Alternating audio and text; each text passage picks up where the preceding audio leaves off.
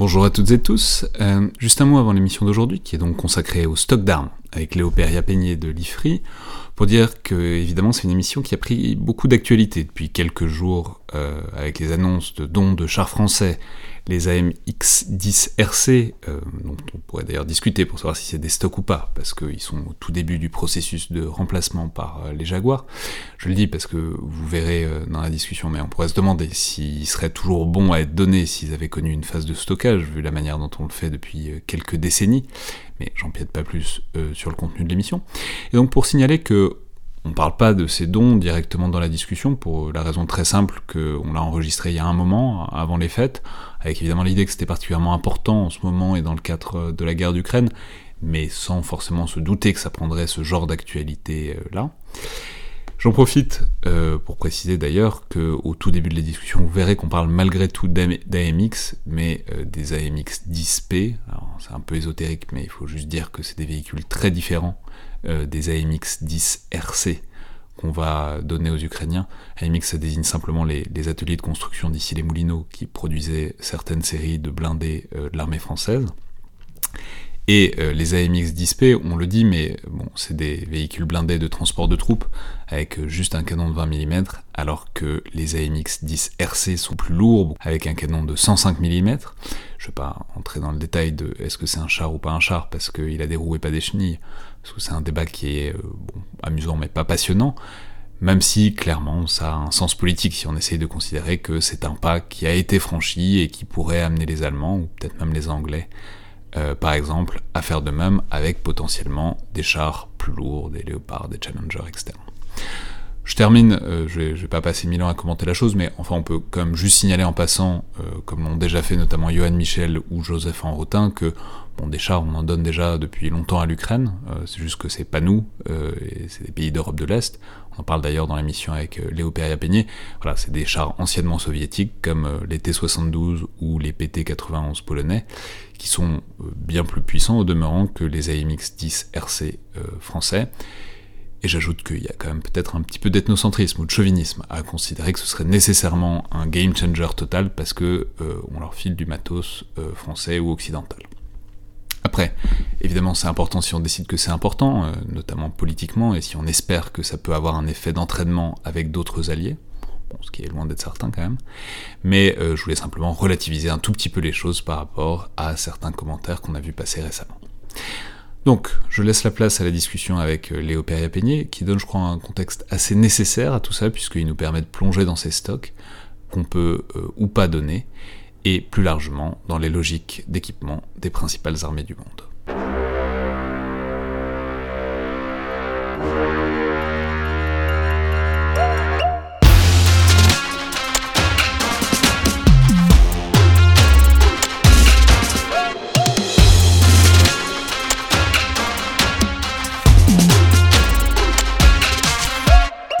À toutes et tous et bienvenue dans le Collimateur, le podcast de l'Institut de recherche stratégique de l'école militaire, l'IRSEM, consacré aux questions de défense et aux conflits armés. Je suis Alexandre Jublin et aujourd'hui pour parler des stocks, c'est-à-dire euh, à la fois de la capacité d'une armée à monter en puissance ou du moins à soutenir son effort, son effort face à des pertes, j'ai le plaisir de recevoir Léo Peria-Peigné, chercheur au Centre des études de sécurité de l'IFRI et auteur d'un focus stratégique de l'IFRI intitulé Stock militaire, une assurance vie en haute intensité Point d'interrogation. Donc bonjour, bienvenue dans le collimateur. Bonjour. Alors, je vais simplement commencer par dire que je suis tout à fait ravi de consacrer une émission à ce sujet, parce que je trouve que euh, le focus stratégique dont vous êtes donc l'auteur euh, comble vraiment un manque de la littérature stratégique sur ce thème, mais pour une raison qui me paraît très évidente, c'est que euh, c'est un sujet hyper ingrat, voire terne, voire relou, je pense qu'on peut le dire, et qui en fait se révèle non seulement absolument passionnant, mais plus largement complètement central stratégiquement, et que c'est la guerre en Ukraine qui l'a fait notamment apparaître avec une évidence assez éclatante. Enfin, c'est un peu comme euh, la logistique d'ailleurs, c'est un autre parent pauvre, euh, qui est pour le coup vraiment parent euh, du stockage. C'est-à-dire c'est pas le sujet le plus sexy des études stratégiques, et pourtant c'est ce qui fait la différence de manière répétée sur le front d'Ukraine depuis bientôt un an. Et Ça très simplement parce qu'on peut le dire tout de suite, mais dans le cadre d'un conflit de haute intensité, en tout cas de ce conflit de haute intensité, bah, il y a évidemment énormément de pertes et que euh, dès lors, ce qui permet de continuer le combat, c'est les stocks euh, qui fournissent de quoi compenser ces pertes, quand bien même euh, c'est au prix d'une déperdition de qualité. pour reprendre une expression de votre étude que j'aime bien, on est en l'occurrence forcé d'y recourir parce que c'est, je cite, faute de mieux, mais mieux que rien. Alors, bon, c'est une question qui est donc un peu obscur en temps normal, mais éminemment stratégique, parce qu'on va voir que aussi au-delà des appareils stockés en eux-mêmes et des logiques de stockage, ça interroge en fait toutes les philosophies d'équipement euh, des armées, et euh, que par ailleurs ça engage non seulement le présent, mais aussi l'avenir, parce qu'il ne s'agit pas seulement d'avoir des stocks, mais aussi euh, de diminuer ceux de l'adversaire dans l'éventualité d'une confrontation, ce qui est tout à fait ce qui se passe avec la Russie en ce moment.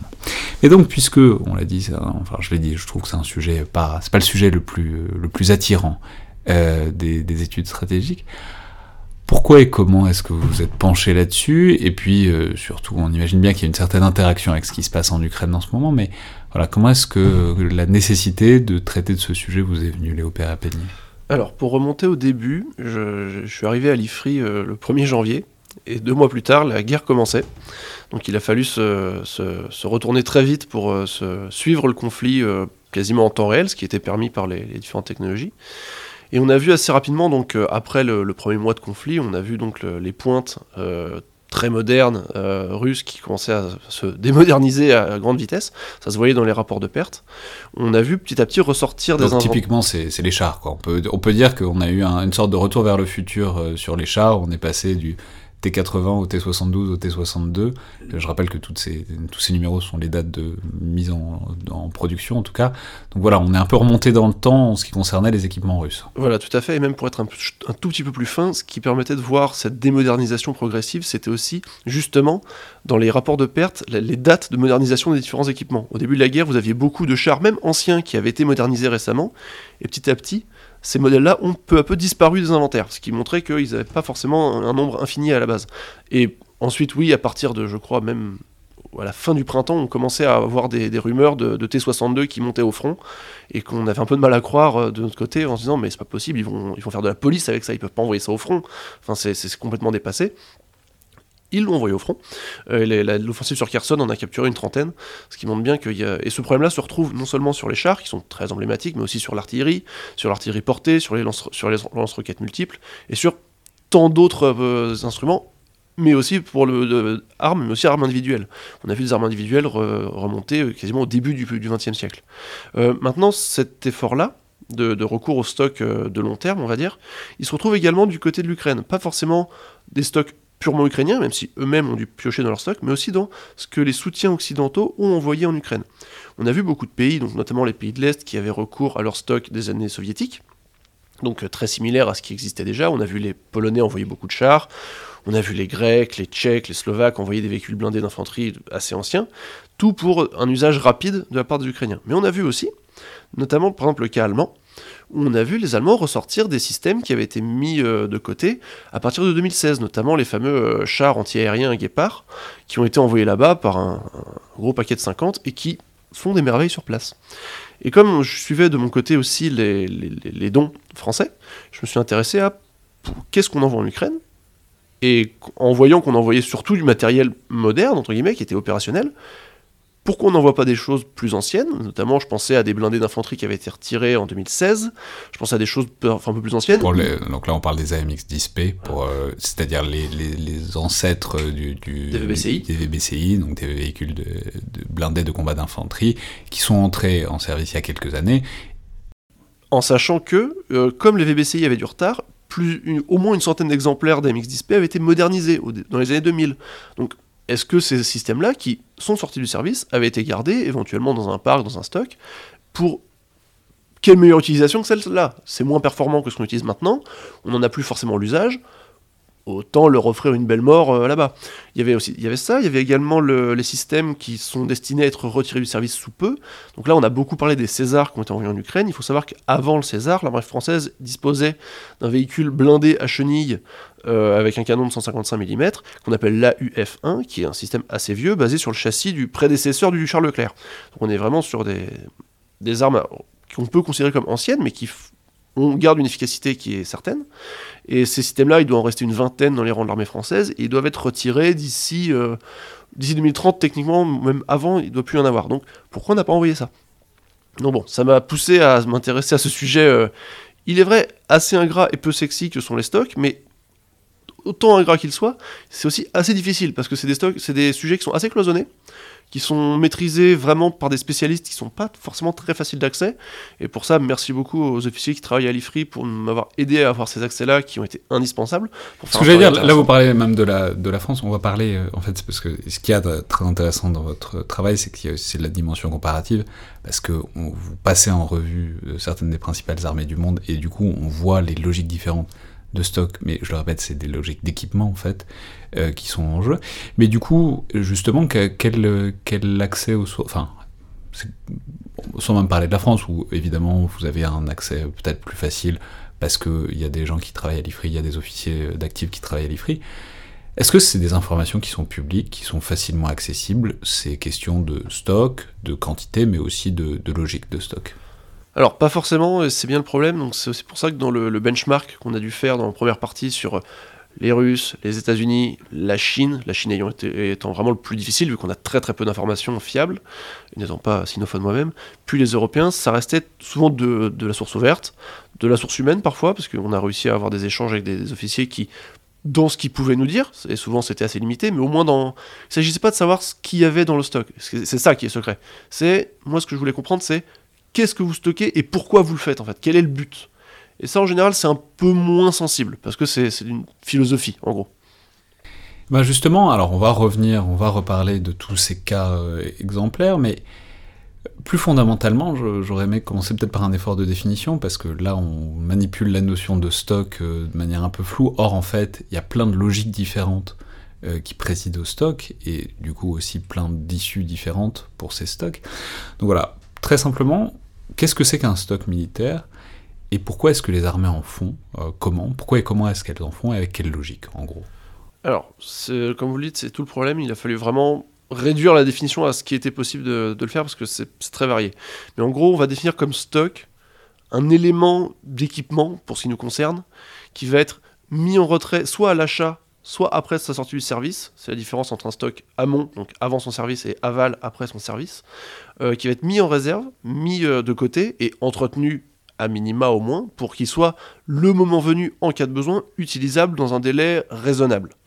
Alors là, c'est très important parce que c'est la première distinction. Donc en amont, ça veut dire qu'on achète plus que ce dont on a besoin parce qu'on veut en garder en réserve des équipements neufs. Et en aval, c'est bon bah c'est un peu vieux, mais ça peut toujours servir, regardons-le sous le coude, c'est ça? Voilà, et pour pousser un peu même la distinction, si vous voulez, des armées qui sont basées sur la conscription, donc sur une montée en puissance rapide, auront tendance à faire déjà beaucoup de stocks de base, vu qu'ils doivent équiper des, forces euh, très importantes dans un temps réduit, mais surtout ils feront beaucoup de stocks amont, puisqu'ils doivent euh, avoir au moins un semblant d'égalité entre les unités. D'autres armées qui ont des moyens plus limités ou des formats plus limités, comme l'armée française, ou sur l'armée allemande par exemple, euh, feront des stocks aval. Les systèmes retirés du service, remplacés par des choses plus modernes, mais qui conservent un certain potentiel, seront conservés, entretenus, maintenus dans un état de fonctionnement à peu près, si vous voulez, pour pouvoir, en cas de besoin, soit être souvent donnés à des alliés, parce que c'est aussi une utilisation qu'on oublie trop souvent dans les stocks, soit utilisés pour nous-mêmes. Mais alors même dans les utilisations pour nous, c'est là aussi c'est intéressant, c'est qu'il y a plusieurs euh, idées. Il y a les réserves, donc vraiment le truc qu'on peut sortir du garage et, et, euh, limite mettre la clé dans le contact et ça démarre et on peut mettre un équipage à bord. Et puis il y a une autre utilisation qui est très centrale que vous montrez dans votre travail, mais auquel on pense pas souvent, c'est ce que vous appelez, enfin je pense que c'est une appellation en général, la cannibalisation. Alors expliquez-nous ce que c'est cette cannibalisation. Alors, c'est ça a teinté l'intégralité de ce travail, malheureusement quelque part. Pour faire simple, une grosse partie de la logique de stock française des 20 dernières années se base sur est-ce que ce qui doit être stocké peut être utile au sens où est-ce qu'on peut y prélever des pièces utiles sur des systèmes encore en service. Ce qui fait que ça permet de réaliser des économies. On n'a pas acheté des pièces neuves auprès du constructeur, on, a, on peut économiser certaines choses, mais en contrepartie, votre stock, à moyen voire court terme, il est inutilisable en tant que tel, pour faire autre chose qu'un cimetière de pièces, si vous voulez. Mais c'est. Donc en gros, c'est stocker les pièces détachées euh, montées ensemble plutôt que démonter sur étagère, quoi. C'est ça. Et c'est bon, c'est pas une spécificité française. Hein. les États-Unis le font énormément, ce qui fait que vous avez des champs entiers de matériel stocké qui sont là exclusivement pour pièces. à la fois pour pièces pour les forces américaines, mais aussi pour, pour la force alliée. Euh, beaucoup de systèmes qui ont été retirés du service américain, je pense à des avions que peuvent utiliser notamment les, Coréens ou les, Coréens, les Suisses ou les Turcs. Euh, ces, armées-là viennent se servir chez les Américains, leur achètent des pièces à moindre coût, ou tout simplement parce que ce sont les derniers fournisseurs possibles. Hmm. Alors, on va voir, euh, il y a plein de cas, il y a plein de, situations différentes, parce que, voilà, je, l'ai mentionné plein de fois, mais c'est pas que des stocks, c'est plus largement toute la manière, toute la philosophie avec une armée s'équipe, mais justement, j'aurais aimé parler du cas russe, parce qu'on en a parlé un petit peu, et il me paraît tout à fait intéressant, en tout cas tout à fait d'actualité, parce que le moins qu'on puisse dire, c'est qu'on voit depuis bientôt 11 mois que bon, disons, ils ont les poches profondes, quoi, et qu'ils ont eu la capacité, après l'échec de l'offensive initiale et euh, les niveaux énormes de pertes qu'ils ont subis sur certaines séquences, de continuer à approvisionner euh, des matériels de toutes sortes. Et euh, je vais rappeler que rien que pour les chars de bataille, ils en auraient perdu plus de 1500 depuis le début de la guerre, et ils ont encore largement de quoi faire, de toute évidence, alors que, juste pour avoir une échelle, les effectifs totaux des chars français, c'est environ 400. Donc ma question... 400 stocks compris. voilà. Mais donc euh, ma question, c'est pourquoi est-ce que l'armée euh, soviétique puis russe a tant de stocks? À quoi est-ce que ça répond? Alors il y a la logique de conscription, mais au-delà de ça, quelle est la philosophie générale qui les amène à avoir ces espèces de montagnes de euh, stocks, on a l'impression? Alors là-dessus, je remercierai le Vincent Touré de la FRS qui m'a fourni beaucoup d'éléments très utiles. Vincent Touré, on peut rappeler qu'on l'a reçu il n'y a pas si longtemps pour parler de la pensée stratégique russe. Voilà, donc c'était la, une des meilleures sources possibles, je pense, sur le sujet. Pour, pour faire très schématique. Après la Seconde Guerre mondiale, les Russes ont beaucoup, comme vous le disiez justement avec lui, réfléchi euh, et en ont fait un, totem, un objet d'étude très important. Et ils se sont aperçus que sur, au front, le, un système avait une espérance de vie qui était très limitée. Donc ils sont basés sur ce qu'on va appeler un, système qui va chercher à remplacer un système endommagé plutôt qu'à le réparer sur le front. Ça, c'est la base. Ce qui fait que, au lieu d'avoir un système de réparation opérationnel près du front très développé, vous allez avoir un système de remplacement, donc des parcs très importants, puisque un système endommagé, s'il ne peut pas être réparé immédiatement par son équipage en prélevant des pièces sur les carcasses qui est autour, c'est littéralement ça, hein, il va être mis de côté, ils vont contacter la base arrière qui va leur envoyer un œuf. Donc ça suppose des parcs très conséquents. Ça, c'est, pour faire très grossier, la logique qui sous-tend l'ensemble. ça a énormément d'impact. Parce que ça, a des effets très importants sur même la conception de ces véhicules. Ces véhicules doivent, en théorie, au moins pour les véhicules terrestres, être avoir un maximum de pièces interchangeables, par exemple, puisqu'on doit pouvoir prélever des pièces sur l'un pour euh, en réparer un autre. y compris entre euh, modèles euh, légèrement différents et entre générations successives. Voilà. encore une fois, c'est très schématique et il y a évidemment des exceptions vu la quantité de véhicules qui a été produite. Mais vous avez, ça explique pourquoi des véhicules comme les BMP 1 et 2, qui ont été conçus dans les années 60, donc des, les encore. Des, véhicules de transport de troupes. Véhicules de transport de troupes, des chars, euh, des, des lance-roquettes multiples, autant d'éléments qui peuvent être. qui Vous regardez les années 60, vous regardez les années actuelles, il y a des différences entre les, modèles, mais la base, la plus saine possible évidemment, est la même. Donc c'est très important. Donc il y a la possibilité de dépanner un truc, euh, peut-être pas d'aujourd'hui, mais relativement récent, avec un vieux modèle des années 60. Vous pouvez au moins cannibaliser des pièces dessus. Et c'était l'objectif. Ce qui fait que vous avez également, comme vous avez cette idée du nombre, l'idée n'est pas de multiplier les modèles autant que possible, même si il est vrai que les, les Russes sont pas mauvais là-dessus. Euh, vous avez l'idée de partir sur une base saine et continuellement avoir une approche incrémentale de son développement, au sens où vous allez adapter les technologies au fur et à mesure, dans la mesure du possible, à cette base. Ce qui fait que vous allez travailler en continu sur la même base, en les, améliorant petit à petit et éventuellement, si nécessaire, en, les en modernisant ceux qui existent. Ce qui fait que non seulement euh, vous avez des modernisations qui sont, euh, qui sont intégrées petit à petit, là où les Occidentaux qui ont dû faire un choix contraire, vu que les modèles politiques occidentaux ne pouvaient pas dégager autant de puissance militaire que le modèle soviétique, ils ont fait le choix de la pour faire très grossier, de la qualité sur la quantité. Chaque système occidental devait être en mesure de faire face à un nombre supérieur du système soviétique. Ce qui fait que vous avez une approche technologique qui est très différente. Au lieu d'une approche incrémentale, vous avez une approche que on va qualifier de révolutionnaire, où tous les 10 ans, vous faites en gros table rase du système précédent, vous repartez d'une nouvelle base et vous y adaptez un maximum de technologie pour arriver à un différentiel, un différentiel capacitaire important. Mais ce qui veut dire que vos vieux modèles ne vous servent pas à grand chose pour aider les nouveaux. Voilà. Ce qui fait que à chaque révolution, les anciens modèles sont en théorie remplacés. Et ils étaient stockés jusqu'à un certain temps. Et après la guerre froide, cette logique de stock a été altérée, on va dire. Beaucoup ont été détruits ou, virés. Alors si on reste juste une seconde sur la Russie encore, euh, donc des stocks gigantesques, euh, pour toute cette logique que vous nous expliquez, mais euh, c'est tout bête, mais euh, ça demande de la place et ça demande des moyens de stocker. Or, euh, je ne sais pas exactement comment c'est organisé, mais disons que le climat russe, enfin c'est des endroits, mais pas vraiment en fait, peut être assez abrasif, disons, pour les matériels. Donc c'est idiot, mais enfin j'imagine que si on laisse un BMP à l'air libre en Sibérie pendant 40 ans sans le faire tourner, ça va, il va avoir du mal à démarrer quand il faut le sortir du hangar. Donc en fait ma question c'est il y a de la logique, et est-ce qu'il y avait les moyens derrière chez les Russes pour avoir des stocks, disons, efficaces? Alors, coup de bol, la place en Russie, c'est pas ça qui manque. Bon, ça au moins c'est réglé. D'autant que les traités qui avaient sur la limitation des armements conventionnels ont imposé en gros de limiter la présence en Russie occidentale, donc beaucoup ont été déplacés en Russie orientale. Ce qui fait que vous avez, il y a une carte dans, le focus euh, là-dessus, une myriade de bases plus ou moins grandes, sur tout, tout le territoire russe quasiment, où vous avez des véhicules blindés, d'à peu, près toutes sortes, qui attendent. Avec trois, en gros, pour faire très rapide, trois niveaux d'entretien. Soit vous avez vraiment le niveau minimal où les, machins bougent vraiment pas beaucoup et sont à l'air libre. Ensuite, vous avez ceux qui sont bâchés avec un entretien d'air sec qui permet de limiter la casse. Et enfin, ceux qui sont techniquement les, trucs les plus avancés, notamment tout ce qui est artillerie portée un peu avancée, euh, sous hangar, où là, ils reçoivent un entretien plus assidu. Ça, c'est la théorie. Peut-être que ça marchait pas trop mal euh, pendant, sous l'Union soviétique, où là les budgets étaient quand même colossaux. Euh, et surtout une armée de conscription beaucoup plus importante, donc des moyens humains. Euh, bon, clairement, les années 90 ont fait beaucoup, beaucoup de mal à ce système.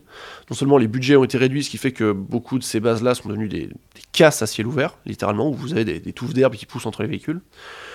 La baisse de moyens humains et la mauvaise paye, si vous voulez, des, soldats ont fait qu'il y a eu un marché noir de pièces détachées qui s'est développé, qui était énorme. Ce qui fait que vous aviez des chars qui étaient censés fonctionner et censés pouvoir être envoyés au front, qui s'avèrent, bah, ils n'avaient pas d'optique, ils n'avaient plus de moteur, ils n'avaient plus de chenilles.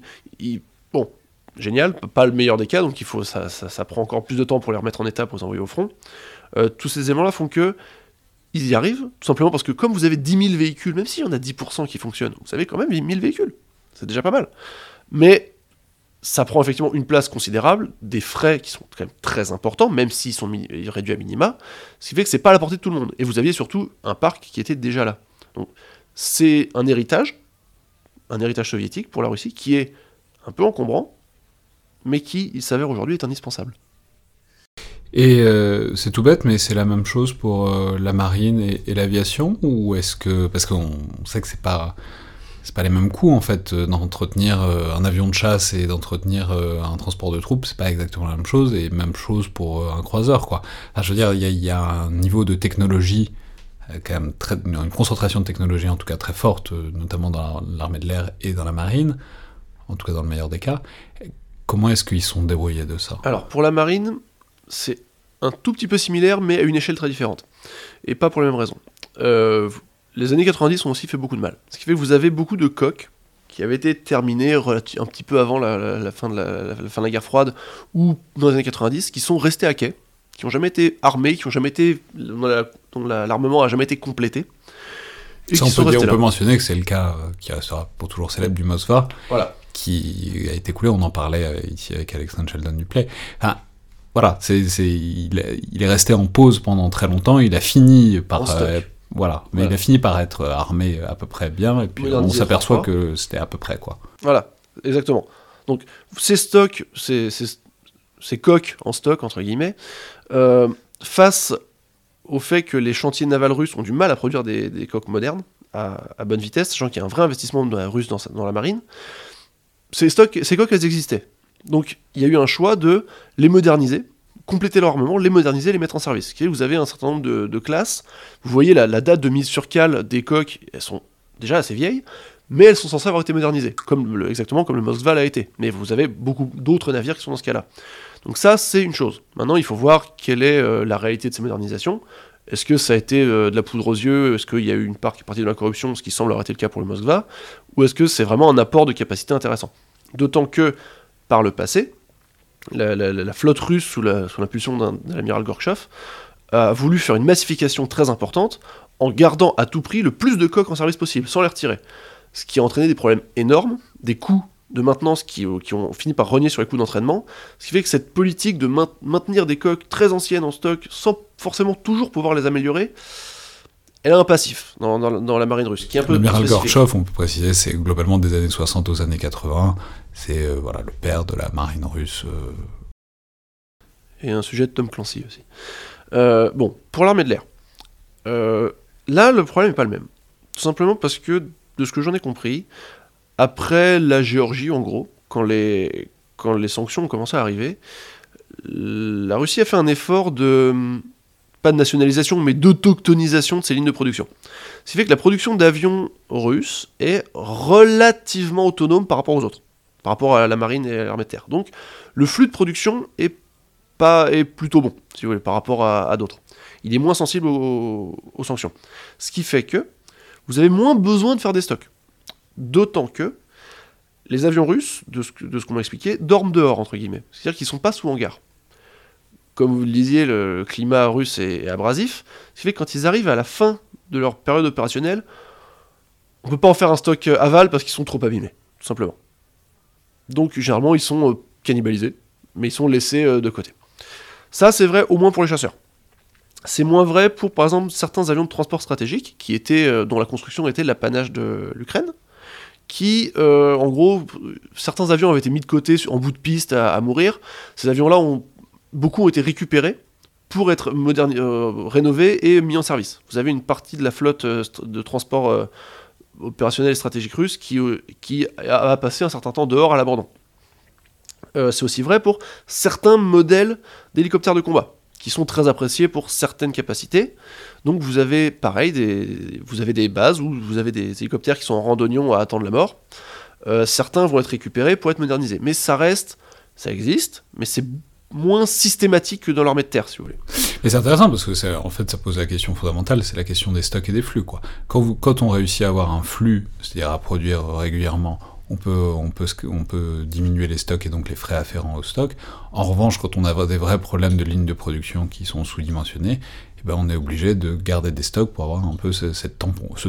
Et c'est là qu'on en vient à la déclaration très récente du Kremlin.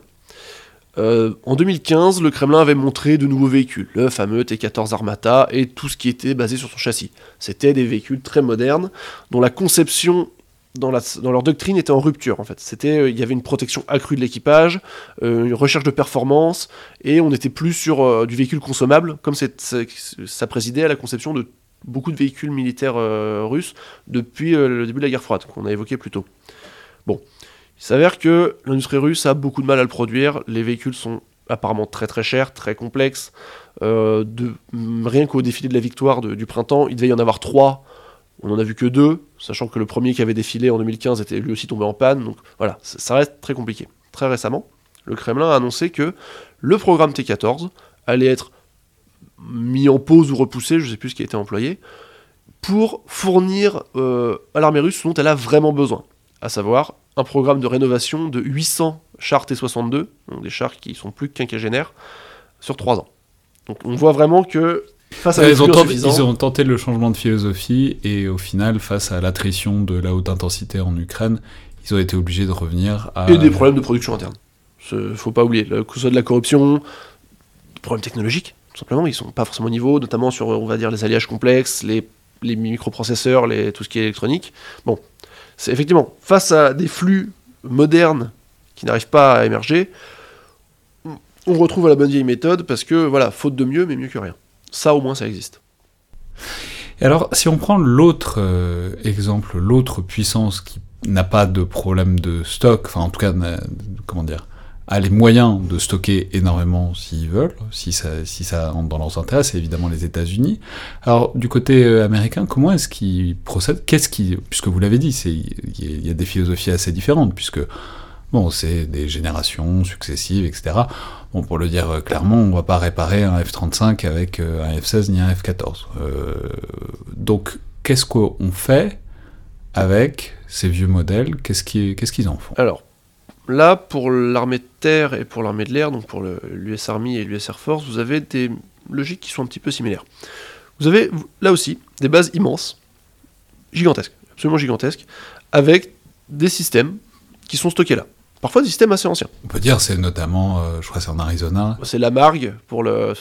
Allez voir sur internet, c'est vraiment impressionnant. La Margue pour les pour l'US Air Force et vous avez le Sierra Army Depot, je crois qu'il est en Californie, pour euh, l'armée de terre. Mais donc c'est des endroits où globalement il fait chaud, ou avec un peu de chaud, ouais, chaud, sec, bon, ça, ça endommage pas trop les circuits. Quoi. Pas de vent, euh, un, sol, un sol stable pour pas avoir à bétonner le sol, etc. etc. Donc c'est la chance des, États-Unis, c'est d'avoir ce genre de sites qui sont idéaux, entre guillemets. Vous pouvez maintenir longtemps des systèmes dans un état stationnaire avec un entretien minimal.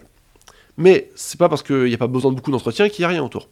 Vous avez autour de ces, au moins de ces deux bases-là des structures entières qui se charge non seulement de les entretenir, de maintenir à jour les, registres, de prélever des pièces sur les systèmes les plus anciens, parce que beaucoup de systèmes ne sont pas là pour voler, ils sont là comme source de pièces, mais comme ils n'ont pas besoin d'être entretenus à fond parce que le, climat est bon, ça permet d'avoir des, des sources de pièces assez faciles.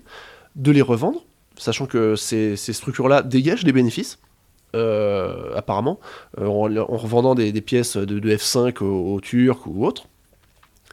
Et également, ça permet d'envisager ce qu'on va appeler des, nouvelles utilisations. On a vu euh, dans, le, War on the Rocks euh, notamment un article qui parlait de nécro-aéronautique, où là l'idée c'était de reprendre ces vieilles cellules qui existent, qui pour certaines fonctionnent. Vous avez euh, des F-16, des F-15, des F-18 qui sont en état de fonctionnement là-dedans, de les droniser pour en faire des grosses munitions rôdeuses ou des leurres antimissiles ou des choses comme ça.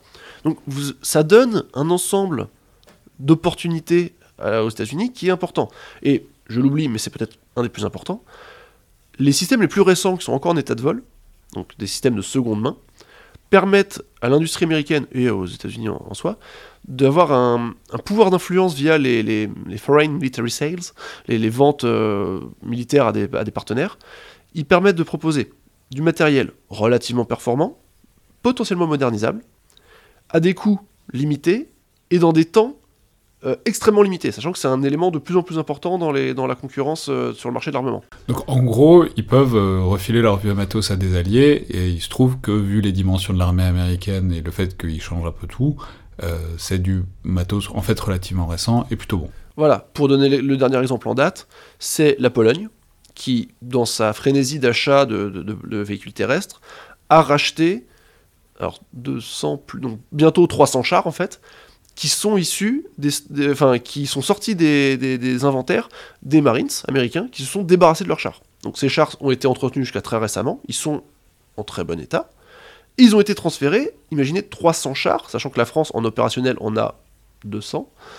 Euh, ils peuvent être transférés en moins de deux ans. C'est énorme, c'est énorme. Sachant que c'est des chars de qualité tout à fait honorable. Et pour un prix qui est très honorable aussi, puisque de ce que j'en comprends, la Pologne a surtout dû payer leur mise à niveau, si vous voulez. Donc elle n'a même pas forcément payé le char en soi. Oui, d'autant que ça diminue aussi des coûts, parce qu'on peut préciser au hasard que si on veut détruire des matériels militaires, en fait, ça coûte cher aussi. Euh, enfin, je veux dire, déséquiper, désarmer, voire détruire euh, du vieux matos, c'est pas gratuit, il euh, faut le faire avec des précautions. Donc, enfin, je veux dire, même si on les garde pour soi et qu'on les laisse pourrir dans le désert, il y a bien un moment où ça va coûter de l'argent. Vaut mieux donner à d'autres. Mais c'est aussi pour ça que, notamment les structures de l'US Air Force et de l'US Army, s'accompagnent de véritables usines qui se chargent de la remise en état. Vous avez à côté d'une base américaine spécialisée sur, la maintenance des chars, une usine très moderne, mais euh, immense, qui a des machines qui euh, séparent la tourelle de la caisse, qui, qui abrasent toute la tourelle, qui les remettent en état, ou qui les mettent simplement en état de veille, pour les mettre de côté.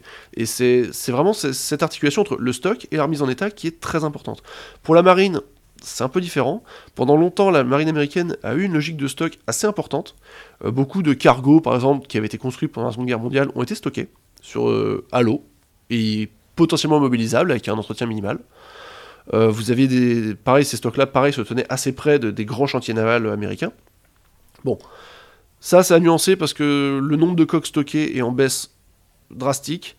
Il est régulièrement évoqué le, potentiel de combat de certaines de ces coques. Vous avez des, vieux croiseurs, notamment les, Ticons de Roga, je crois, euh, qui sont stockés sur certaines bases. Bon, leur potentiel, d'après les Américains eux-mêmes, est très limité. Et vous avez peut-être une dizaine de navires qui ont vraiment une valeur militaire importante et intéressante, notamment des porte-hélicoptères. On peut mentionner que c'est vraiment le plot au centre de Ghost Fleet. Euh, on a déjà parlé assez régulièrement euh, ici de Auguste Cole euh, et de Peter Singer, euh, puisqu'on on avait reçu Auguste Cole, c'est vraiment l'idée qu'on pourrait, en cas d'une guerre enfin, contre les Chinois, ressortir ces coques, notamment les, les classes Zumwalt. et c'est aussi d'ailleurs le, plot du film Battleship avec Rihanna, on en parlait hors micro. enfin, on peut peut-être dire un mot rapide de la troisième grande puissance militaire qui est la Chine, mais c'est intéressant parce que, bon, vous l'avez dit un peu tout à l'heure, mais en fait on n'en sait rien. Mais en même temps, euh, eux, pour le coup, ont été dans une logique, enfin, sont dans une logique de rationalisation, notamment des équipements terrestres et aériens. La marine, c'est autre chose parce qu'on on dit souvent ici qu'ils montent en puissance très vite, donc ils construisent beaucoup. Mais ils sont passés quand même d'une armée gigantesque, euh, de 6 millions de personnes, à une armée toujours gigantesque, mais moins. Donc ça fait beaucoup de stocks qui pourraient euh, devenir quelque chose, mais on ne sait pas bien quoi, si j'ai bien compris. Voilà, sur ce sujet-là, je, vous invite vraiment à lire le, papier de Marc Julienne sur la modernisation de l'armée chinoise, qui est très bon et très structurant là-dessus. Vous avez deux mécaniques, donc, euh, contraires. Vous avez à la fois une modernisation des équipements, ce qui fait que vous remplacez du vieux matériel par du matériel plus moderne, et en même temps, vous avez une réduction des formats, ce qui fait que le, les quantités de matériel nécessaires sont plus les mêmes.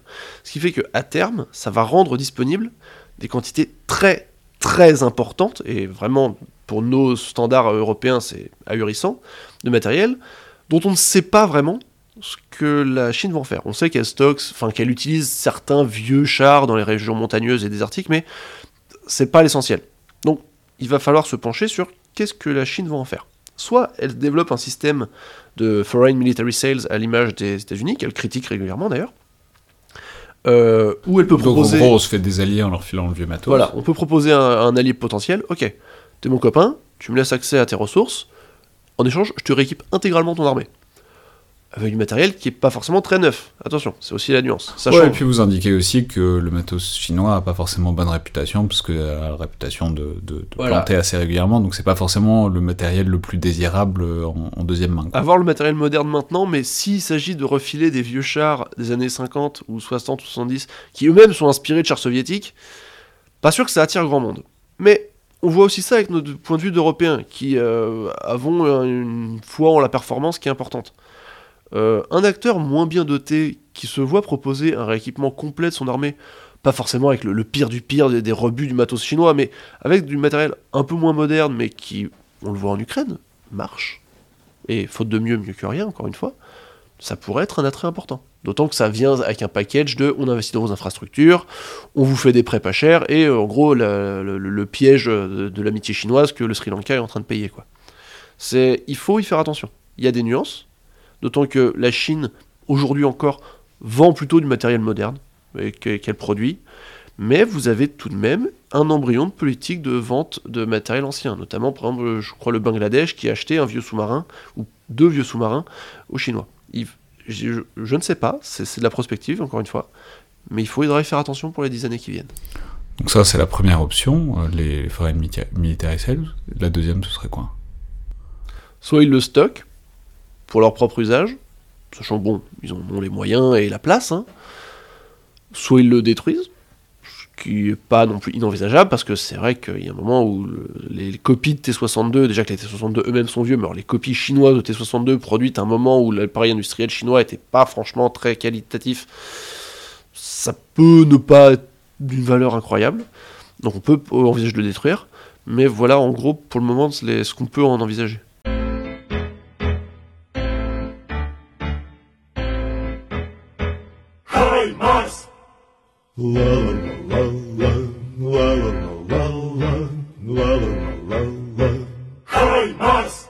Із Америки приїхав наш надійний побратим, познайомтеся із ним. Хай Марс! В росіян зі сраки дим. Хай Марс! Ла-ла-ла-ла-ла. Хай Марс! За ракетою ракету на паскудних ворогів випускає весь наш гнів, Хай Марс! робить все без зайвих слів. Хай Марс! Ла-ла-ла-ла. Хай Марс! Московити зі снарядами гребуться на складах, коли робить свій бабах, Хай Марс! наганяє лютий страх. Хай Марс! Ла-ла-ла-ла. Хай Марс! Розробляють окупанти свої плани у штабах, але чути знов бабах, Хай Марс! лупить нечість по зубах. Хай Марс! Ла-ла-ла-ла-ла. High Mars!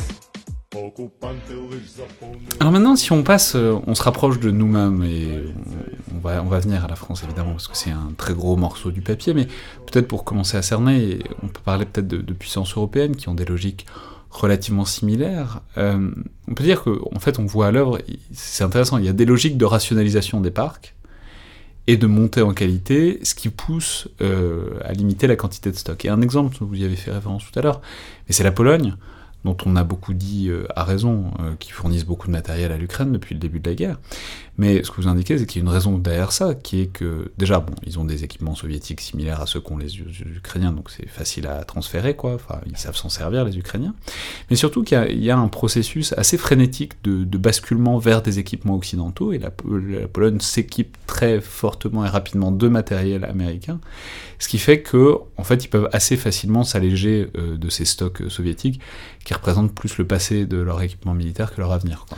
Voilà, et c'est d'ailleurs là-dessus que l'Allemagne a joué en proposant une mécanique indiquant que, aux pays de l'Est, vous fournissez vos vieux matos euh, d'origine soviétique aux Ukrainiens, en échange, nous vous fournissons une quantité moindre, mais de valeur assez importante, euh, de matériel neuf, produit par l'industrie allemande, pour remplacer. Ça, c'est... Bon, la Pologne n'en a pas, disposé, euh, mais d'autres en disposent, notamment les Slovaques, les Tchèques, les Grecs, ce qui permet de massifier l'aide à l'Ukraine. Maintenant, effectivement, la Pologne, ça va devenir, en l'état, si les courbes se croisent, ça va devenir la première armée d'Europe, au moins dans l'armée de terre, avec euh, un nombre de, chars et de pièces d'artillerie portées que la France n'a jamais eu, même pendant la guerre froide, pour vous donner une idée.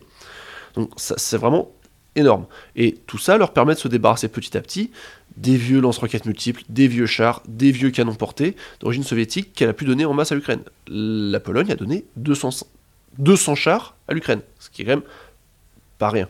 Ben justement, parlons de l'Allemagne aussi, parce qu'on peut dire, c'est vous, ins- vous indiquez que c'est un peu la même chose et en même temps c'est un peu différent aussi. C'est-à-dire, ils ont les stocks de RDA, qui sont aussi des matériels soviétiques, mais en même temps, eux, pour le coup, ont une industrie de défense euh, performante, disons. Euh, Enfin bon, même si on sait qu'il y a des problèmes et des contentieux entre la France et l'Allemagne sur les, sur les projets d'armement, mais en fait, il y a une industrie de défense, notamment en ce qui concerne par exemple les chars, etc. etc.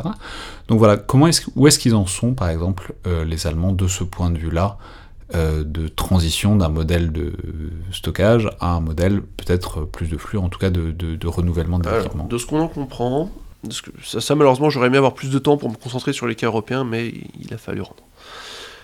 L'Allemagne a dû, donc dû gérer les stocks de l'armée de la RDA. Une grosse partie a été revendue, notamment les- une partie des avions actuels polonais sont des anciens avions allemands euh, de, de l'Est. Euh, et ils en ont gardé une petite partie, soit qui attendait la démolition, soit qui était stockée parce que bon, c'était là.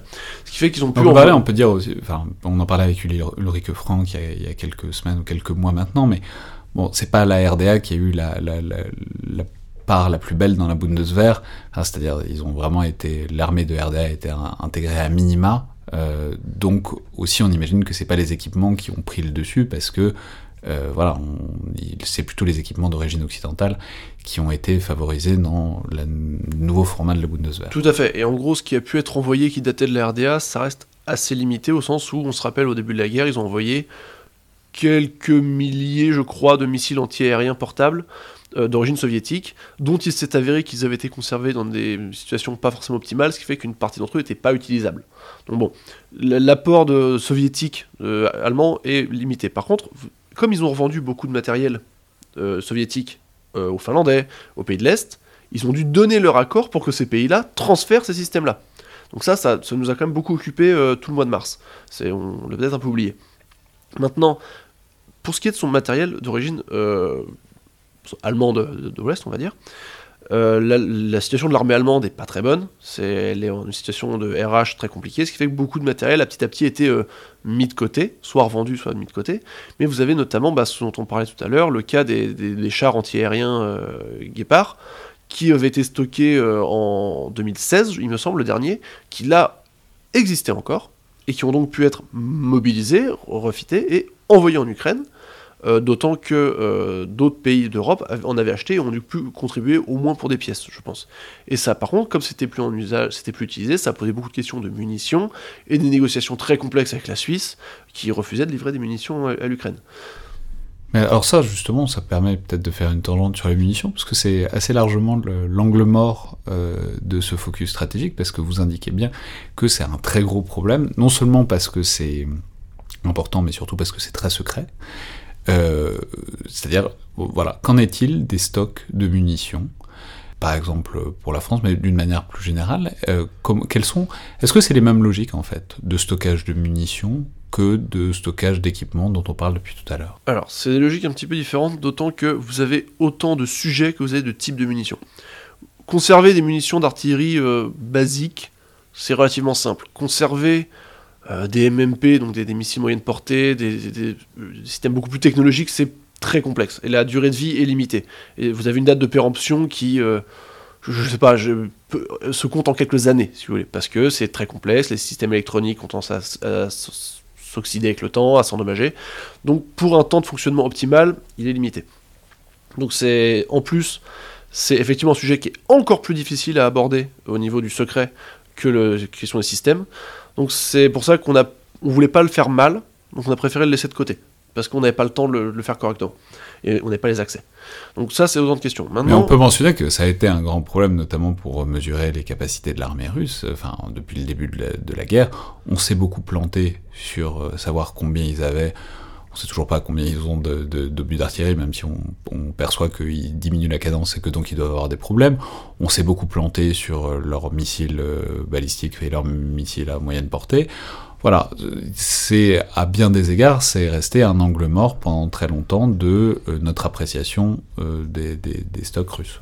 C'est aussi parce que en soi, comme c'est quand même beaucoup moins visuel que des systèmes, c'est beaucoup plus difficile à apprécier. Quand je vois que mes camarades de la FRS, donc euh, Vincent Touret, Philippe Gros, qui sont les grands spécialistes de ça, en sont réduits à faire des estimations pas approximatives, mais limitées dans leurs possibilités de ce qui est, c'est pour un, ça reste extrêmement complexe parce que vous avez non seulement des flux qui parfois s'étalent sur des, sur des décennies pour les munitions les plus simples, euh, vous avez des processus de rénovation. Les Russes, par exemple, rénovent des obus d'artillerie. Euh, et on pense qu'il me semble que vous avez, euh, pour deux obus produits, vous aviez un obus rénové. Donc ça, change encore les, normes. Après, de ce qu'on voit aujourd'hui, parce que le stock, entre guillemets, conditionne aussi le conflit, et c'est ce qu'on voit aujourd'hui, euh, les stocks russes de munitions sont très limités. Euh, sont maintenant plus limités, au moins pour les munitions basiques. Puisqu'ils doivent piocher, ils ont pioché largement dans les stocks biélorusses, ils ont dû acheter des munitions aux Nord-Coréens. Vous voyez, c'est, on arrive à un moment où les Russes ayant grillé une part importante de leur stock, la, la conflictualité s'adapte à l'état réel des forces, entre guillemets. Donc vous avez une forme de calme. Et on peut préciser que, d'ailleurs c'est intéressant, mais un des indices qu'on a pour, euh, pour voir ça, c'est souvent quand on retrouve un missile balistique et quand parfois il explose pas, on regarde la date euh, de production, et là on s'aperçoit que de plus en plus c'est des missiles qui ont été produits relativement récemment, ce qui indiquerait que ben, le stock arrivant à court, ils en sont réduits au flux. C'est ça. Il semblerait, de ce qu'on en comprend, que les Russes tirent en flux tendu les missiles qui sont à plus haute valeur ajoutée, qui ont vraiment une chance de toucher leur cible, et qu'à côté de ça, vous avez une reconversion de missiles ou de systèmes plus anciens pour en faire des, leurres pour les défenses antiaériennes, si pour permettre aux missiles les plus intéressants, eux, de passer. Donc vous avez vraiment une combinaison de bricolage euh, qui, je pense, était vraiment pas du tout prévu à la base, euh, et de euh, on utilise qui sort de l'usine. Mais d'une manière générale, ça pose une question dont on n'a pas vraiment parlé, mais qui est un peu sous-jacente à tout ce dont on parle, c'est en fait les capacités et les inerties industrielles quand il s'agit d'équipements militaires.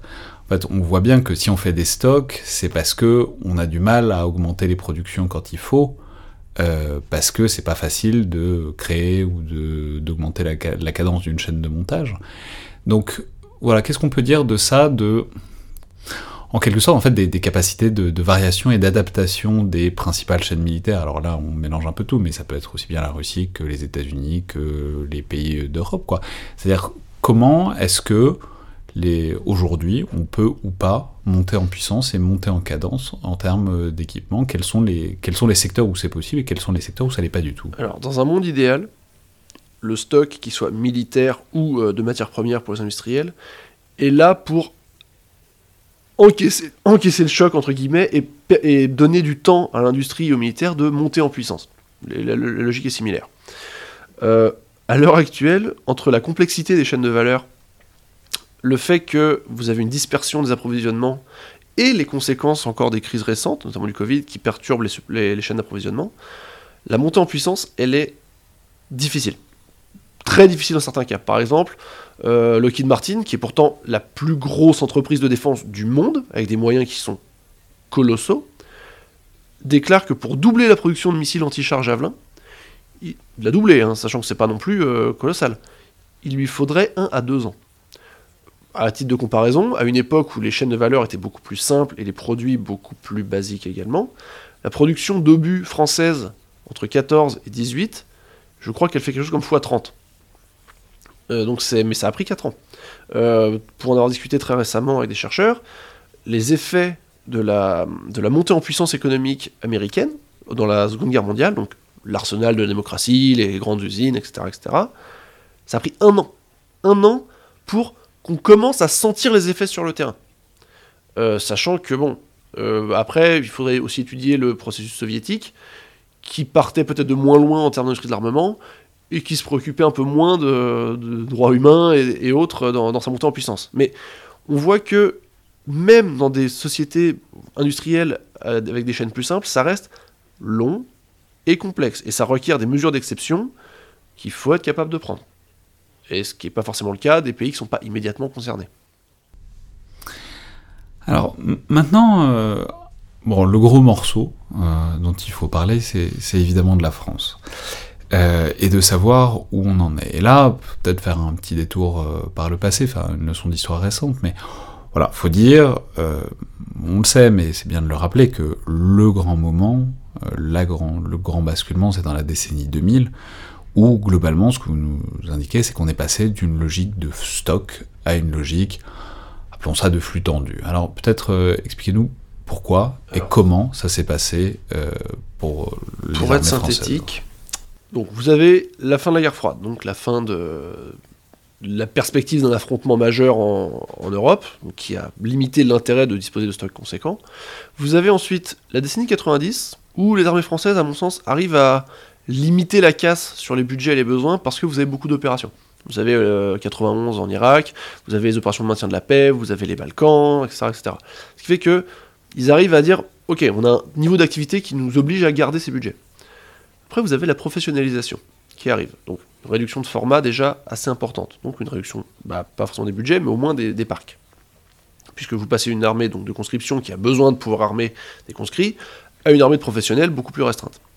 Ensuite, vous avez l'application de la, ce qu'on appelait la, RGPP, la Réglementation Générale des Politiques Publiques, je, crois- euh, qui exige que euh, les différents ministères fassent un certain nombre d'économies et d'optimisation de leur budget, soit pour ne pas accroître leur budget, soit pour limiter l'augmentation. Sachant que à ça, l'armée a quand même, enfin, le ministère des Armées a répondu peut-être plus que d'autres, euh, avec des coupes qui étaient très lourdes. Plus, ensuite, quasi un an après, vous avez la crise des subprimes, qui accroît encore la pression sur les budgets. Ces trois éléments font qu'il a fallu optimiser euh, les armées françaises, sachant que je crois que pour en avoir beaucoup discuté avec beaucoup d'officiers, il y a un petit ressentiment par rapport à oui, oui, on, va vous aider à faire mieux avec moins. Ce qui fait que il a fallu traquer les coûts considérés comme inutiles. Et des stocks de long terme, pensés soit pour euh, une utilisation en conflit de haute intensité, soit pour éventuellement aider des alliés, ont été vus par, euh, pas forcément par les militaires eux-mêmes, mais par les, instances budgétaires, comme des coûts inutiles, des poids morts, des poids euh, pas immédiatement utilisables, parce que c'était pas ce qu'on demandait aux armées. Aux armées, à ce moment-là, on leur demandait la contre-insurrection, en Afghanistan, on leur demandait la guerre contre le terrorisme, après avec les OPEX, et enfin on leur demandait euh, Sentinelle. Dans toutes ces priorités-là, la guerre en haute intensité qui requiert des stocks, qui justifiait l'existence de stocks, elle arrivait en fin de course. Donc, beaucoup de ces budgets-là ont été coupés. Mais euh, ouais, bon pour citer, mais je crois que c'est Michel- Goya qui le, dit- disait à ce micro à un moment. C'est bon, les stocks, c'est c'est le cauchemar du comptable, quoi. C'est un capital qui ne sert pas et qui se dégrade au fil du temps euh, quand on n'y touche pas. Mais c'est intéressant parce que ce que vous indiquez, c'est que depuis toujours, en fait, c'est modélisé sur euh, en deux parties, quoi, avec la, partie euh, le SOR, donc la situation opérationnelle de référence, c'est-à-dire globalement ce dont, on a, besoin pour faire ce qu'on veut faire, et puis ensuite, euh, l'hypothèse d'engagement majeur. Et là, ce que vous indiquez, c'est qu'au fait, au fur et à mesure du temps, l'hypothèse d'engagement majeur et donc les stocks que ça impliquait, bon, c'est un peu ça qui a décru sur, sur, sur les tableaux Excel, quoi. Et ça a tellement décru qu'aujourd'hui, si on reprend les contrats opérationnels tels qu'ils existent, même la situation opérationnelle de référence qu'on va qualifier grossièrement de temps de paix, elle est difficilement assumable par les armées. Qui ont, puisque ils arrivaient à faire ce qu'on leur demandait euh, malgré les coupes, l'État Bercy s'est dit bon bah ils n'avaient pas besoin en fait. On peut peut-être gratter un peu plus. Donc au final, vous avez des coupes qui sont très importantes. Et vous arrivez, comme vous le disiez, à cette situation de flux tendu, où en gros, comme un stock est un actif euh, inu- inutile, il est- il est injustifié. Donc on s'en débarrasse et on ne garde que ce qui est immédiatement utile, à savoir ce qui peut être cannibalisé. Mais alors oui, là où ce que vous indiquez, c'est qu'on arrive quand même un peu à la fin de cette logique-là, parce que, pour le mentionner, je crois que c'est les, rafales que vous citez. Euh, vous citez qu'en 2021, par exemple, il y avait euh, 14 rafales qui étaient interdits de vol, parce qu'ils étaient cannibalisés pour faire voler les autres rafales. Enfin, je veux dire, quand on sait les besoins en avions de chasse de l'armée française, des armées françaises, et le fait qu'on n'en a pas, les, les Dassault réussissent pas à en sortir assez, notamment avec tous les contrats d'armement euh, qui sont passés, enfin en tout cas qu'il y a un problème de dimensionnement et que toutes les armées, l'armée de l'air et la marine en veulent plus, quand on se, se dire qu'il y en a qui sont cloués au sol parce qu'on n'est pas capable de produire, disons, tout l'environnement des pièces fois le nombre de rafales, on mesure que quand même là on arrive un peu à la, limite de la logique de flux tendu. Et c'est pour ça que la question des stocks dans la marine comme dans l'armée de l'air, elle n'est pas forcément aussi pertinente que ça aujourd'hui, parce que tout, simplement, ils n'ont pas de stock. Dans le temps, euh, sur la base notamment pour l'armée de l'air de Châteaudun, vous aviez une certaine quantité de mirages, euh, je ne sais pas quoi, qui avait été acheté en plus et qui était gardé comme stock de grande prévoyance. Ce qui permettait d'avoir, de pouvoir envisager des pertes, si vous voulez. Euh, avec la réduction des budgets et ensuite la fermeture de Châteaudun, ces avions-là ont été mangés au sens où ils ont été cannibalisés, littéralement. Donc vous n'avez plus de stock. Donc c'est pour ça que le sujet pour l'armée de l'air et pour la marine, c'est moins le stock que l'optimisation de ce qui existe, l'optimisation des flux. Comment améliorer au mieux la disponibilité de ce qu'ils ont? Parce qu'en ce moment, ils n'ont rien d'autre. Donc ça, c'est une approche qui est... Il faut gérer le... C'est une approche au jour le jour, où il faut gérer le quotidien, mais ça crée des débats qui sont importants. Je me rappelle que quand la France a vendu des rafales à la Croatie, prélevés sur les, les, les- parcs de l'armée de l'air, euh, le ministère se disait bah peut-être qu'on pourrait utiliser le fruit de cette vente pour faire voler les 14 qui volent plus. Euh, plutôt que d'en acheter plus. Parce que pourquoi en acheter plus si on n'arrive déjà pas à faire voler tous ceux qu'on a? Ça pose beaucoup de problèmes. Et même pour l'armée de terre, euh, vous avez un souci qui est, qui est similaire, même si, qui se présente dans des dimensions différentes. La France a acheté 400 chars Leclerc. Entre le moment où de la commande et le moment où c'est arrivé, euh, le besoin avait été réduit à autour de 200, 220. Ce qui fait que vous avez 180 chars qui ont été stockés. Et on pourrait se dire, ouais, ils ont été stockés, cool, euh, ils ont été stockés, entretenus, il n'y a plus qu'à mettre la clé sur contact et ça part. Non, non, ils ont été cannibalisés. Et très lourdement. Ce qui fait que, en 2016, soit 10 ans en gros après la- leur livraison, quand il a fallu euh, recréer une unité de force adverse pour les entraînements, on a voulu faire passer cette unité-là du char précédent au Leclerc, il a fallu en prélever une vingtaine sur les stocks. Sur un stock de 200 à peu près. donc. Voilà. Ça a pris plusieurs mois. Rien que pour en faire fonctionner 20. Et même pas fonctionner 20, euh, que tout fonctionne. Que juste, il roule. Il roule, on puisse y mettre les, les pointeurs de, de simulation et autres. Parce que tous ces chars qui sont là-bas ont été cannibalisés, prélevés pour pièces, parce que bah, les chaînes de production se sont arrêtées. L'entretien n'était pas forcément totalement com- com- compris dans le prix d'achat, ce qui fait que bah, le GIAT euh, Nexter a dit bah oui, mais vous n'avez pas payé, donc je vais pas vous fournir les pièces en continu, donc vous devez vous débrouiller. Et aussi parce que de ce que j'en ai compris, à ce moment-là, on s'est dit oui, bah on en stocke 200, donc on en aura des pièces. Et c'est sous-estimé gravement à quel point on a besoin de pièces en fait. Mais alors, bon, là où c'est intéressant aussi, c'est que vous prenez aussi le contre-pied de ça, euh, dans une certaine mesure. Parce que c'est un peu ce constat lancinant qu'on entend souvent, effectivement, notamment de la part des personnes qui ont vécu l'intérieur, se tournant des années 2000 et, et ce- ce- qui l'ont pas bien vécu, quoi, pour plein de raisons euh, très bonnes et, variées, quoi. Mais vous soulignez que hum, on peut pas non plus dire que le stockage c'était une immense réussite française pendant euh, les 40 ans de guerre froide euh, qu'on a vécu. C'est-à-dire que, bon, pour le dire clairement, bah, c'était pas l'armée euh, soviétique, quoi, où il pouvait y avoir une logique de transfert. Enfin, il y avait pas mal d'équipements différents qui n'étaient pas forcément très rationalisés et dont, bon, voilà, disons, on, on s'en servait pas beaucoup de ces stocks et quand on voulait s'en servir, on n'était pas forcément très efficace pour euh, les mettre en marche, même dans le modèle précédent, bien plus dimensionné euh, d'armée française. Au sens où c'est. Bah, justement, dans un sens, si, c'est l'armée soviétique, mais en plus petit. Ce qui fait qu'on retrouve exactement le même problème.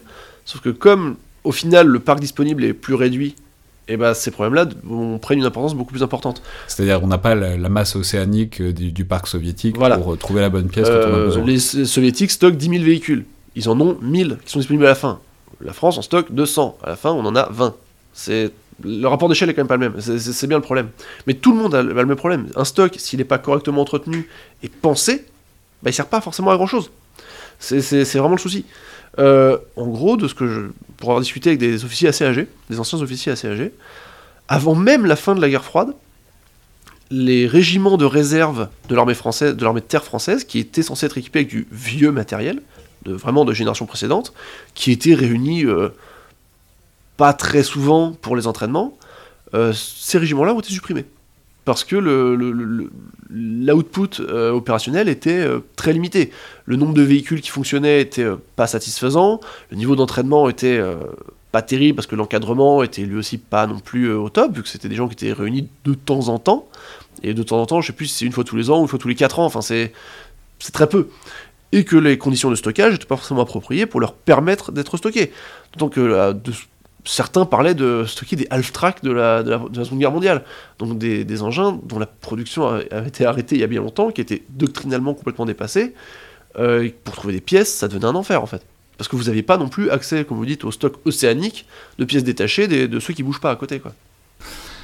Ouais, mais alors du coup, ça pose la question, euh, évidemment, des pistes et de comment on fait pour... euh, bon, la situation précédente n'était pas optimale, celle actuelle est très sous-optimale. La question, c'est comment est-ce qu'on s'en sort? Est-ce que c'est par... On, voit bien l'espèce de fantasme un peu technologisant aussi euh, qu'il y a derrière, qui est que, bah, en fait, avec la technologie, on peut faire mieux avec moins, et que euh, si on a un MCO, donc un maintien en condition opérationnelle, de la maintenance qui est euh, hyper au point grâce à la technologie, grâce à des algorithmes, grâce à des formules hyper compliquées, qui existent par ailleurs. La maintenance prédictive, c'est un vrai truc. On est capable de prédire quel est le pourcentage de chances qu'une pièce euh, défaille euh, au bout d'un certain nombre de kilomètres. Ou... Bon, ça existe ces trucs-là. Mais voilà, qu'est-ce qu'on peut dire de, des performances de ce MCO euh, high-tech si tant est qu'ils réussissent à être mis en place, et à quel point est-ce que c'est une piste, disons, viable pour l'avenir? Pour ce qui est du, du MCO prédictif, on voit que si l'idée est bonne, il faut aussi que derrière le flux de pièces suive, puisque c'est le MCO prédictif, c'est simplement fait pour éviter d'avoir des stocks de pièces. Vu que au lieu d'avoir tant de machins stockés, vous allez avoir un, un logiciel qui va dire ok, ce truc-là va défaillir, on, co- on commande la pièce et la, pièce arrive. Euh, ça suppose non seulement un système très bien intégré, parce qu'il faut pouvoir euh, livrer la pièce bah, potentiellement au fin fond du Mali, en situation de guerre. Euh, ça suppose également que l'armée. Peut-être plus au Mali, là, bien bientôt. Non mais voilà, sur un, sur un, sur un champ de bataille euh, lointain, potentiellement actif. Euh, Donc ça, ça, ça a des, des présupposés sont assez importants. Ça marche en temps de paix, il n'y a pas de doute. Maintenant, euh, j'ai peur que l'épreuve du feu de la maintenance prédictive sur un conflit actif soit assez désagréable, comme soit porteuse de, surpri- de surprises assez désagréables. C'est un peu ce qui m'inquiète. C'est pas impossible, mais le problème, c'est qu'à force de, fon- de fonctionner sur la situation opérationnelle de référence, c'est comme ça que ça fonctionne aujourd'hui, est-ce que c'est forcément là-dessus qu'on doit tout calquer Comme on l'a fait depuis malheureusement un peu trop de temps? Alors du coup, euh, ça, invite à voir un peu plus loin et ça pose la question du, retour d'expérience euh, de l'Ukraine. Et c'est intéressant parce qu'on voit comment dire, la conclusion un peu immédiate et peut-être pas très euh, stratégique qu'on tire de l'Ukraine. Bon, c'est globalement, euh, il faudrait empiler les chars et les tubes d'artillerie parce que euh, globalement, c'est de ça qu'ils se servent en Ukraine, euh, en se disant que bon, bah, si la Russie nous attaque un jour, eh ben, il nous faudra des chars et des tubes d'artillerie comme il les faut aujourd'hui euh, aux Ukrainiens. Et ce que vous indiquez, c'est que, bah, en fait, c'est aussi un peu limité parce que la France, c'est pas l'Ukraine, quoi. On est dans l'OTAN, on est une puissance nucléaire. Bon, Et nos pas- voisins sont pas très agressifs. Et nos voisins sont pas très agressifs et on est en alliance avec eux. Voilà. Donc, Euh, donc, euh, donc trois nuances. voilà. Donc c'est pas exactement la, la même équation que pour euh, les Ukrainiens. Mais euh, voilà. Donc Le problème, que- la question c'est qu'est-ce qu'il nous faut Qu'est- Qu'est-ce qu'il faudrait qu'on stocke?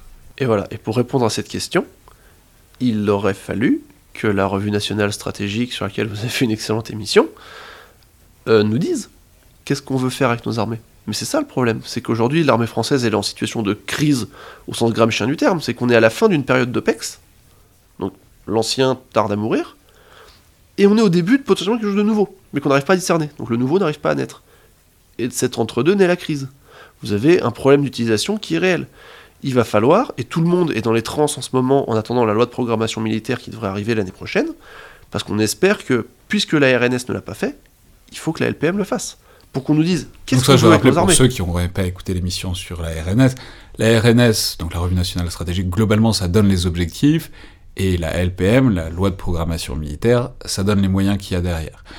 Le problème, comme on le disait avec euh, Tara Varma, Isabelle Dufour et Elie Tenenbaum, c'est que euh, la RNS, euh, elle dit beaucoup de choses, et euh, disons-le, on a potentiellement, il est, il est possible d'émettre, en tout cas, quelques doutes sur la capacité à fournir un budget cohérent avec la multitude infinie d'objectifs de cette RNS. Voilà, et le fait est qu'on a une idée assez claire des pistes d'économie que veut réaliser le gouvernement, mais pour le moment, personne, à part le cabinet du ministre, ne sait vers quoi vont aller l'argent économisé, et même s'il ira sur les besoins militaires, ou s'il sera redirigé sur autre chose, qui est considéré comme plus essentiel, je sais pas, la santé, les retraites ou autre. Donc ça, c'est un premier problème.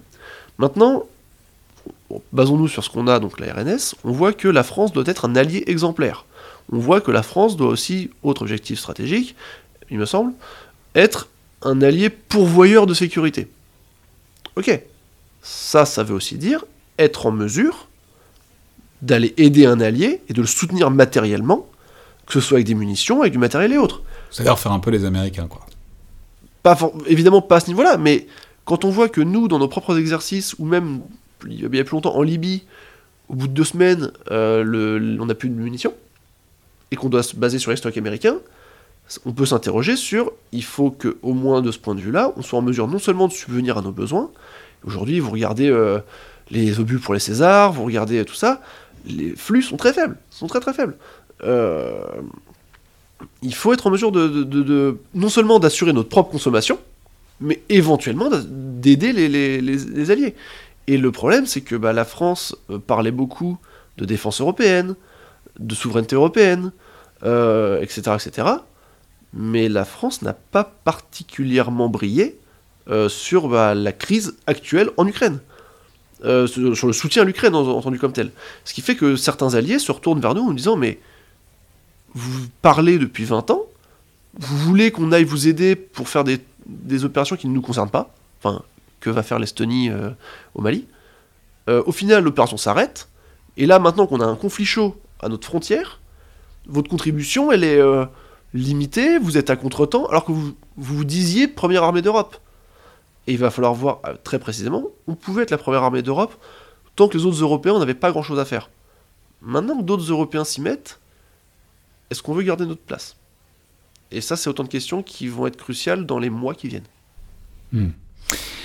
Mais alors, donc on ne sait pas exactement de quoi on a besoin puisqu'on ne sait pas exactement ce qu'on veut faire. Euh, mais bon, vous dessinez quand même que, bah, à minima, l'artillerie, euh, de toute évidence, euh, il faudrait monter un peu en puissance parce que vu le stock de César qu'on a, bon, tout le monde dit qu'ils sont super, mais quand on n'en a pas beaucoup, ça, ça- touche assez rapidement ses limites quand même.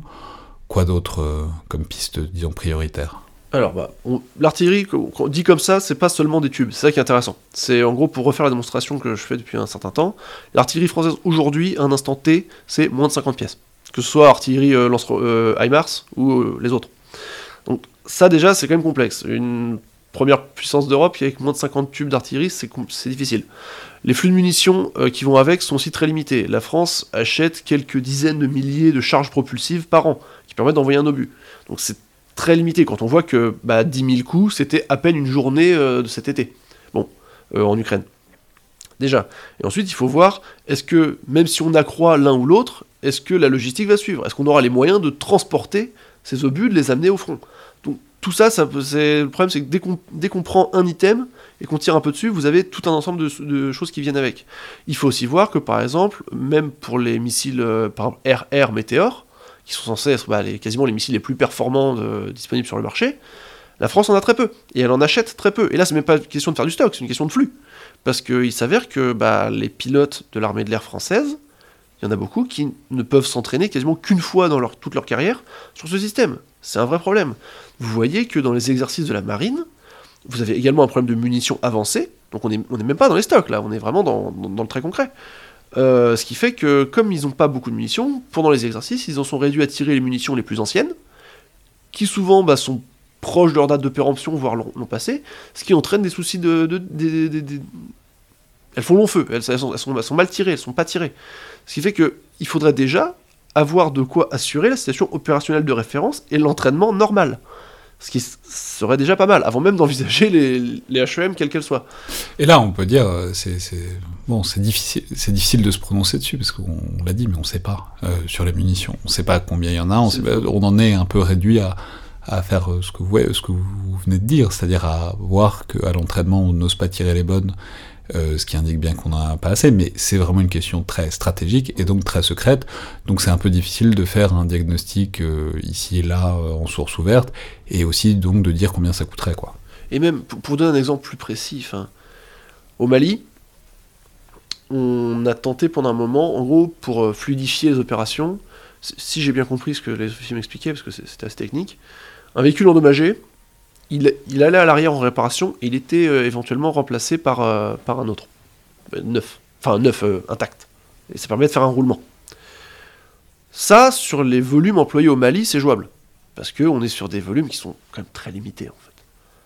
Sauf que ça, à l'échelle d'une division ou plus, les parcs actuels ne suffisent pas, en fait. Donc même si on veut engager le conflit avec, euh, je sais pas, euh, une division, vu que la France en a deux, euh, si on veut fonctionner comme ça, ça suggère des parcs qui sont énormes et beaucoup plus importants que ceux qui existent aujourd'hui. Donc ça pose des questions euh, en plus de, bien d'autres. On voit que la France, dans ses hypothèses d'engagement majeur, elle suppose un préavis de 6 mois pour engager un, un certain nombre de troupes pendant 6 mois. Euh, ça, ça pose encore d'autres problèmes. Comment on rassemble à suffisamment de matériel euh, pour ces troupes-là en 6 mois? Est-ce qu'on en a assez?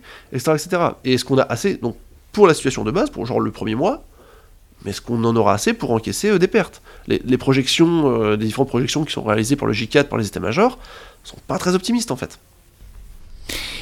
Et alors vous dessinez quand même quelques pistes, et notamment des pistes qui sont intéressantes parce qu'elles posent la question de l'intrication, de la complémentarité publique-privée. Et vous indiquez qu'une manière de retrouver peut-être un peu de marge, en tout cas de jouer un peu euh, en modifiant le modèle, mais au fond pas tant que ça, serait d'inaugurer des nouvelles coopérations avec les industriels, aussi bien sur les stocks amont que euh, sur les stocks aval. Alors on va peut-être commencer par les stocks aval parce que c'est peut-être le plus simple, mais vous l'indiquez notamment dans le domaine de l'aviation. Ce que vous montrez, c'est que fait c'est un truc qui existe déjà pas mal aux États-Unis et même un peu en France, c'est que souvent quand on désarme euh, des équipements, des avions de chasse notamment, en fait il y a des acteurs privés qui les récupèrent, qui les rachètent et qui ensuite vendent des prestations aux armées, notamment pour l'entraînement, ce qu'on appelle le red teaming, etc. En, gros, ils volent sur des vieux avions pour entraîner les pilotes d'active, pour faire simple. Donc ce que vous indiquez, c'est que ça, en fait, si on modifiait un peu l'assiette et si on s'entendait avec ces acteurs privés, on pourrait euh, faire en sorte que ce soit des appareils relativement modernes et que donc ça fournisse une sorte de force d'appoint si jamais il y en avait besoin. Alors, il, a fallu donc proposer quelque chose qui ne soit pas oui, il faut tant de milliards pour reconstituer des stocks, parce que c'est pas politiquement entendable.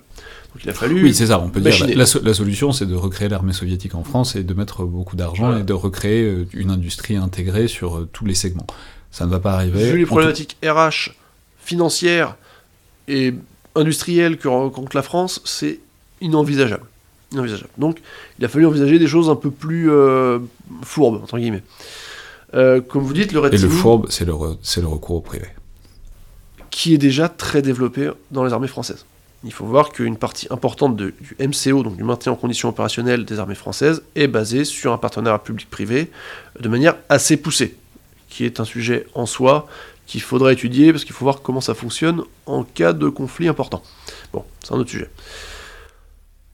Récemment, une entreprise qui je crois s'appelle Draken a racheté des Mirage 3, les anciens Mirage 3 de l'armée de l'air française. Elle les utilise aux États-Unis pour entraîner les pilotes de l'armée de l'air américaine en simulant une présence adverse. Ces entreprises montent en puissance très rapidement. Elles gagnent des moyens, elles gagnent des, des finances, ce qui fait qu'il est possible d'envisager que à moyen terme, elles puissent acquérir des avions de plus en plus performants pour proposer des services d'entraînement de plus en plus performants. Sachant que les armées de l'air, toutes les armées de l'air, se basent de plus en plus sur des boîtes privées pour fournir ces services d'entraînement, de manière plus ou moins exhaustive. Donc, à terme, il est possible d'envisager une forme de nouveau partenariat, et encore une fois, je répète, ce n'est que de la prospective. Euh, des avions, imaginons des Rafales, 2050. Euh, on commencera à les remplacer par le SCAF, même s'il y aura toujours une complémentarité. Oui, son successeur, théorique.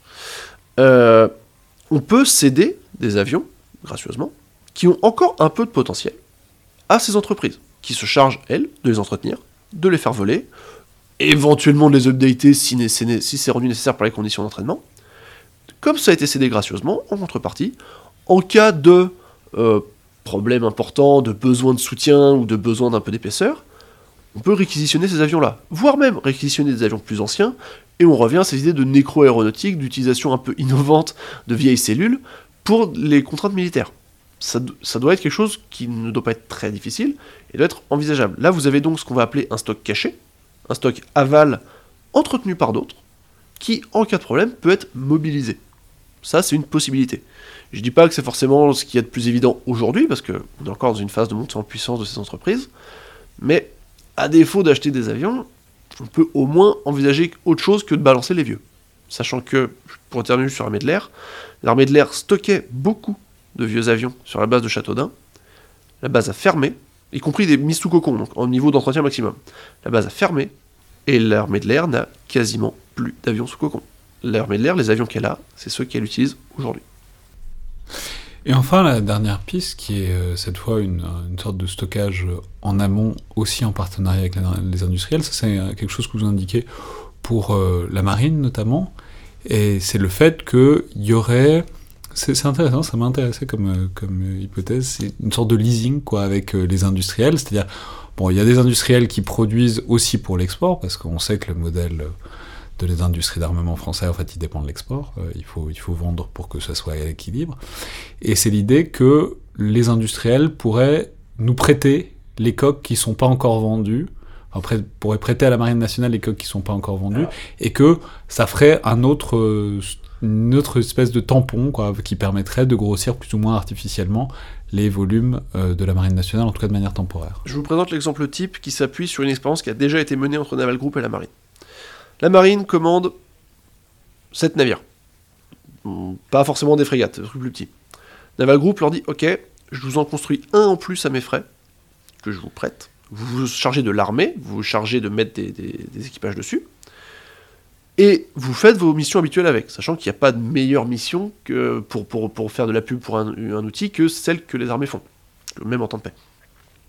Mais, donc, vous avez ce, plus 1 gratuitement, mais en contrepartie, Si à un moment il est acheté, vous me le rendez. Et je le vends. Et éventuellement, j'en re- j'en refais un, etc. Je, tuile avec un autre, etc. etc. C'est ce qui a été fait avec un patrouilleur, là droit, assez récemment. L'expérience, si elle n'a pas été de tout repos, de ce que j'en ai compris, elle a existé. Et si c'est. Après, j'en ai beaucoup discuté avec la marine, c'est difficile à envisager sur des navires plus gros. Genre une, sur une frégate, les coûts d'équipement sont beaucoup trop chers en fait. C'est beaucoup trop cher d'équiper toute une frégate. La, coque en elle-même, c'est qu'un coût certes important, mais pas décisif. Donc on peut envisager notamment sur des navires de soutien, des navires logistiques, des navires comme les patrouilleurs, euh, voire un peu plus gros, si on arrive à faire en sorte d'acculturer la marine à ça, on peut envisager cette forme de leasing next-gen où l'industriel y trouve son compte parce qu'il a sous la main un exemplaire quasi immédiatement disponible, là où pour construire un navire c'est entre un an, un an et demi. La marine a un navire en plus, et même quand le navire s'en va, elle a toujours l'équipage, et l'équipement de mission, ce qui fait qu'elle peut en rééquiper un éventuellement, ou le réutiliser sur un navire endommagé. Donc au final, les deux parties peuvent trouver leur compte. Maintenant, il faut que ça infuse. Mais non, mais c'est intéressant parce que ça pose une question euh, de. C'est marrant, vous, mentionnez un, exemple qui est celui de la guerre des Malouines, donc en 82. On n'a pas parlé des Britanniques, mais il y a un exemple qui est intéressant, qui moi ça m'amuse parce qu'en fait c'est exactement la même chose qui se passait déjà au XVIe et au XVIIe siècle, c'est l'idée de mobiliser des navires de commerce quand il y en a besoin, quand la puissance royale avait besoin de navires, souvent en fait elle les avait pas, donc il fallait euh, mobiliser des navires de commerce auprès des armateurs en les dédommageant plus ou moins, et vous indiquez c'est ce qui s'est passé pour la guerre des Malouines en 82, où en fait les Anglais ont acquisitionné pas mal de cargos, les ont fités, disons, pour euh, notamment du, sou- du soutien euh, à la flotte euh, britannique. Mais là où ça, je trouve ça intéressant, c'est qu'on est sur un décalage entre, enfin c'est la fin du- d'un modèle de l'État moderne, de souveraineté de l'État sur les affaires de la guerre, en tout cas de, de cet idéal, cette idée que l'État doit posséder tout ce dont il a besoin et ne doit pas dépendre notamment d'acteurs privés, parce que vous l'avez un peu mentionné tout à l'heure, mais en fait dépendre des acteurs privés c'est dangereux, surtout quand on fait une grosse guerre. Donc voilà, c'est enfin toutes ces pistes que vous dessinez, et puis euh, cet exemple des Malouines que, que je cite, parce que c'est un peu la même logique, c'est oui, ça peut marcher, mais ça implique de changer quand même pas mal de paradigmes et de logiciels sur ce qu'on attend de nos armées modernes en termes de souveraineté euh, sur l'outil militaire. Alors je vais peut-être être très sombre, mais je pense que ça c'est symbolique, mais on est déjà au-delà en fait. C'est les armées françaises actuelles, les armées, françaises actuelles, je pense, auraient beaucoup de mal à se passer des acteurs privés dans tout un tas de domaines. Et pas seulement pour les cantiniers ou autres. C'est l'entraînement de l'armée de l'air, et quand même aujourd'hui repose en partie de plus en plus importante sur des acteurs privés. Euh, le maintien en condition opérationnelle des, navires, des avions et de plus en plus des matériels électroniques des trois armées repose de plus en plus sur des, acteurs privés. Ce qui fait que vous avez même un développement de la réserve en cours qui vise à faire en sorte que les techniciens de ces entreprises privées aient un statut de réserviste pour éventuellement, on pourrait les déployer sur, sur des zones de combat. Euh, je pense que là, sur l'idée de, la, de- de ce qu'on appelle la flotte stratégique, donc l'acquisition de navires utilisés euh, au profit de l'armée, oui, d'abord ça a toujours existé. Et là, on est rendu dehors du symbolique. C'est, je pense qu'il faut déjà aussi se faire le deuil de l'idée du Léviathan qui a tout ce dont il a besoin, parce que ça fait un moment que c'est plus le cas. Et est-ce que ça l'a jamais été? Merci beaucoup Léopard Peigné. Au plaisir. Donc, je vais rappeler les références de ce focus euh, stratégique de l'IFRI, le numéro 113, intitulé Stock militaire, une assurance vie en haute intensité, dont je rappelle qu'il est évidemment librement disponible euh, sur le site de l'IFRI. Je crois qu'il devrait connaître bientôt une mise à jour, c'est bien ça? Euh, Il y aura potentiellement la publication d'une sorte d'appendice, puisqu'il s'avère que ceux qui ont commandé ce rapport étaient assez contents de ça, mais ils étaient tellement contents qu'ils nous ont demandé de traiter en trois semaines les points qu'on avait refusé de traiter en un mois et demi, donc euh, les munitions, euh, l'industrie, enfin voilà. Donc, potentiellement, euh, une mise à jour à venir. Merci beaucoup. Merci à vous.